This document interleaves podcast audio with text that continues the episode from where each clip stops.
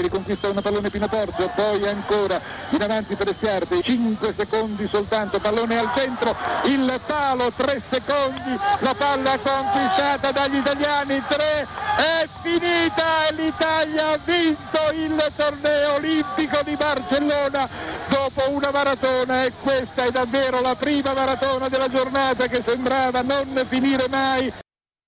E questa è la voce del grande Alfredo Provenzali eh, per, eh, l'oro, per l'oro del Sette Bello a Barcellona eh, 1992, una eh, grandissima medaglia d'oro nell'ultimo giorno delle Olimpiadi. Chi ci parla eh, di pallanuoto e di nuoto da tanti anni, la voce di sport acquatici è Carlo Verna che salutiamo. Buonasera Carlo. Buonasera Maurizio, che grande emozione. Ma sai che io ero là, io ero lì eh, a Barcellona, non, però non, non riuscii a vedere quella finale perché mi occupavo di altre cose, ma credo che sia stata veramente una grandissima giornata quella.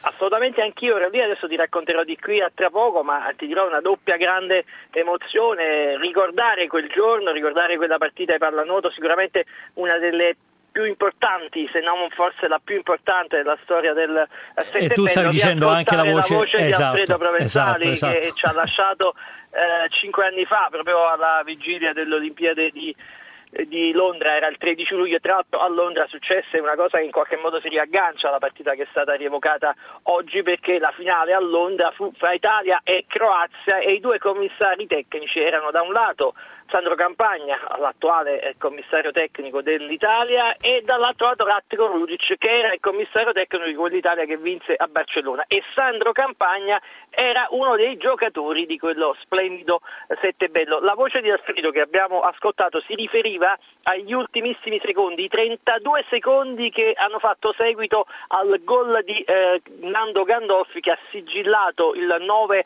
a 8 dopo i tempi supplementari, il 9 a 8 8 per l'Italia e poi ci sono stati questi 32 secondi di grandissima sofferenza. Dicevi tu ero lì, anch'io ero lì, ti racconto cosa accadde. Tu La eri però alla, al Picornell, no? Non stavi no, lì. non ero al Picornell, ah, no. ti, racconto, eh, ti sì, racconto, cosa sì. accadde. All'epoca noi lavoravamo insieme radio e televisione, la TGS eh, all'epoca si chiamava così la testata sì. sportiva, comprendeva anche la radio, tant'è che il nostro Riccardo Cucchi fece il telecronista dell'atletica. Noi facevamo anche una sperimentazione in alta definizione. Pensate, la RAI già nel 1992 faceva la sperimentazione dell'alta definizione. E ero in una saletta adiacente alla Picornell, quindi non proprio sulla Picornell, a fare la telecronaca ad alta definizione, mentre la telecronaca che andò tutti, su tutti gli schermi italiani fu invece di Luciano Scatini, quindi Alfredo Provenzali e Luciano fecero le radiocronache e le telecronache vere, io feci quella in qualche modo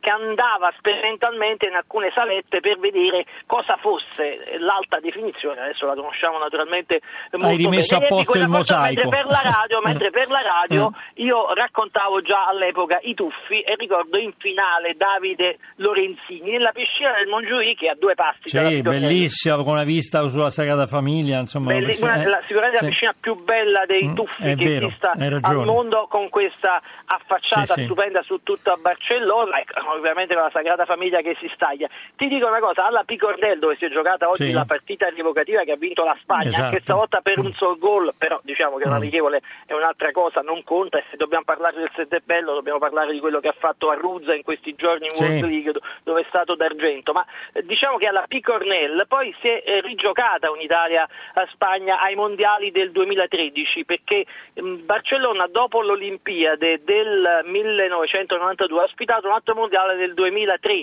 ma mm. in quel caso la pallanuoto si faceva a Barceloneta, mentre invece nel 2013 ah. è tornata alla Picornell, la piscina in cui si disputò quella mitica partita fra Italia e Spagna sotto gli occhi di Re Juan Carlos che naturalmente non poteva essere soddisfatto certo, per l'epilogo certo. di, quella, di, quella, partita e ehm, alla piscina Picornell c'è una incisione marmorea che ricorda eh, la, i protagonisti di quella, di quella, partita, importante anche da parte della Spagna. Li vogliamo, li vogliamo citare Carlo, eh, Fiorillo, sì, D'Altrui. Fiorillo è il capitano, eh, Fiorillo, sì. Mario Fiorillo è il capitano e consentimi di dire, eh, perché così ricordiamo un altro grande della pallanuoto eh, italiana, che l'ho incontrato di recente, Mario, in un contesto un po' triste perché erano i funerali di Paolo De Crescenzo, altro sì. grandissimo eh, CT della ehm, Settebello che proprio a Barcellona, eh, in quel mondiale del 2003 di cui stavo parlando, fu d'argento e la partita finale non si giocò a Barcelonita, ma la finale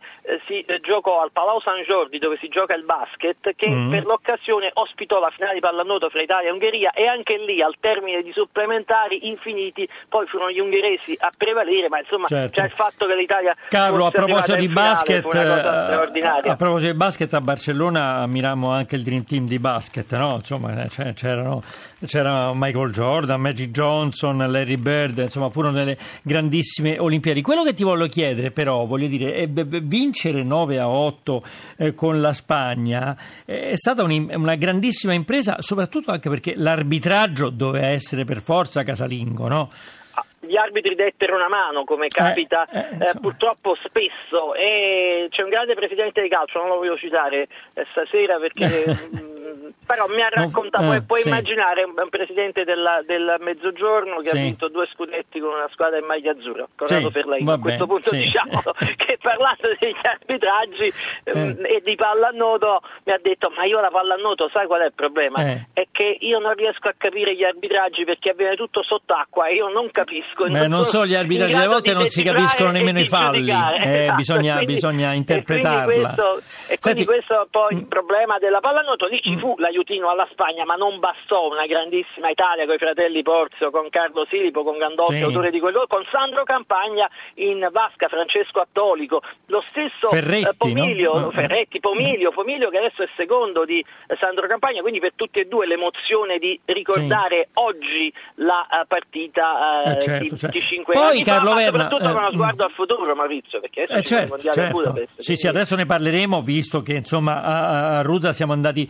benissimo eh, solo con la Serbia, no? abbiamo perso insomma, in finale. E quel Dream Team eh, poi, però insomma, continuò insomma, quella, quel settebello eh, magico di, di, Barcellona perché poi eh, vincemmo gli europei nel 93 a Sheffield, i mondiali, mondiali di Roma, Roma, e poi un altro titolo continentale a Vienna, insomma, quindi quella, quello era uno squadrone. E che, Carlo Verna, però, visto che stiamo, siamo proprio eh, alla vigilia di questi mondiali eh, di Budapest, insomma, non mancano tantissimi giorni. Dici com'è andata la World League?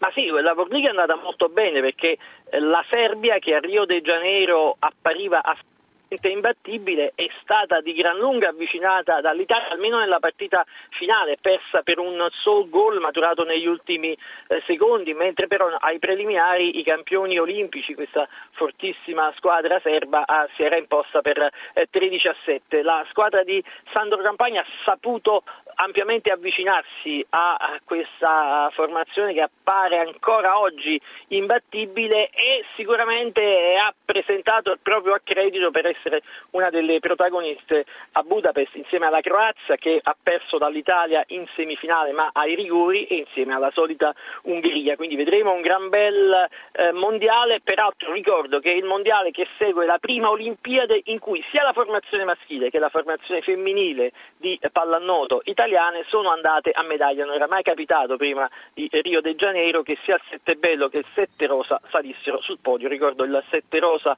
eh, di Conti d'argento, il Sette Bello di eh, Campagna di bronzo, però diciamo anche che eh, Sandro Campagna ha un lungo ciclo ai vertici. Ricordiamo questa squadra campione del mondo a Shanghai nel 2011 è sempre praticamente se non sul podio nelle grandi manifestazioni a ridosso del podio, ovvero sempre o quasi sempre in semifinale. Quindi ci aspettiamo ancora grandi cose, ricordiamo però che Rudic eh, ricorda il, e lo ha detto a Legnano Sabato, sì, Sabbiadoro sì. ehm, assistendo a questa manifestazione estiva di pallanuoto, si chiama Baba Festival, che questa, eh, quella eh, sera di tanti sì. anni fa, 25 anni fa, fu per lui una delle più emozionanti o forse la più emozionante della uh, sua carriera e credo che eh, veramente non sia difficile credergli perché eh, tutti noi che eravamo lì, io quindi poi subito dopo dalla saletta accanto ebbi la possibilità di intervistare ancora con la medaglia al collo i giocatori giocatori eh, italiani, ma insomma erano quasi loro, tutti loro increduli per quello che erano riusciti a concretizzare. Una pagina di storia del nostro sport, non solo della pallanuoto.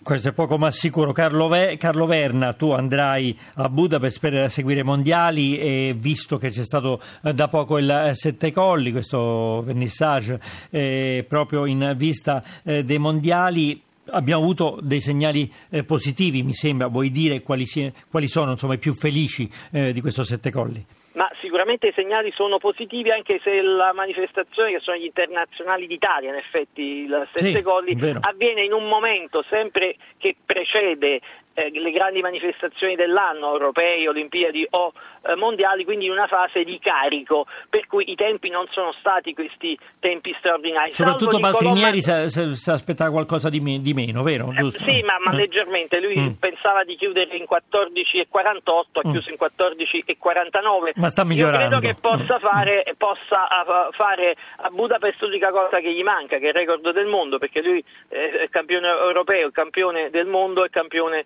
olimpico. olimpico. Quindi gli manca soltanto il record del mondo. Eh, ricordo che Federica Pellegrini vinse col record del mondo a Pechino e quindi voglio dire c'è questa, questo qualcosa in più di Federica che ha fatto una splendida gara, non da un punto di vista cronometrico, ma dal punto di vista della grinta con gli ultimi dieci metri in cui sì. ha bruciato la Coleman l'avversaria che la precedeva e sembrava non potesse eh, toccare seconda, nel senso doveva essere assolutamente prima l'avversaria di Federica, l'ha superata negli ultimi metri con uno scatto che ha entusiasmato la platea del Sette Colli. Poi dicevo, l'unico che ha fatto questo gran tempo rispetto a una situazione di carico da parte di tutti i nuotatori è questo Nicolò Martinenghi, un sì, ragazzo di Varese, eh, classe 99, farà gli anni il giorno dopo, due giorni dopo, il primo agosto, la conclusione dei eh, mondiali in terra, in terra Maggiara. Ebbene, insomma, nei 100 rana ha fatto il record italiano e quando parliamo dei 100 rana parliamo di una gara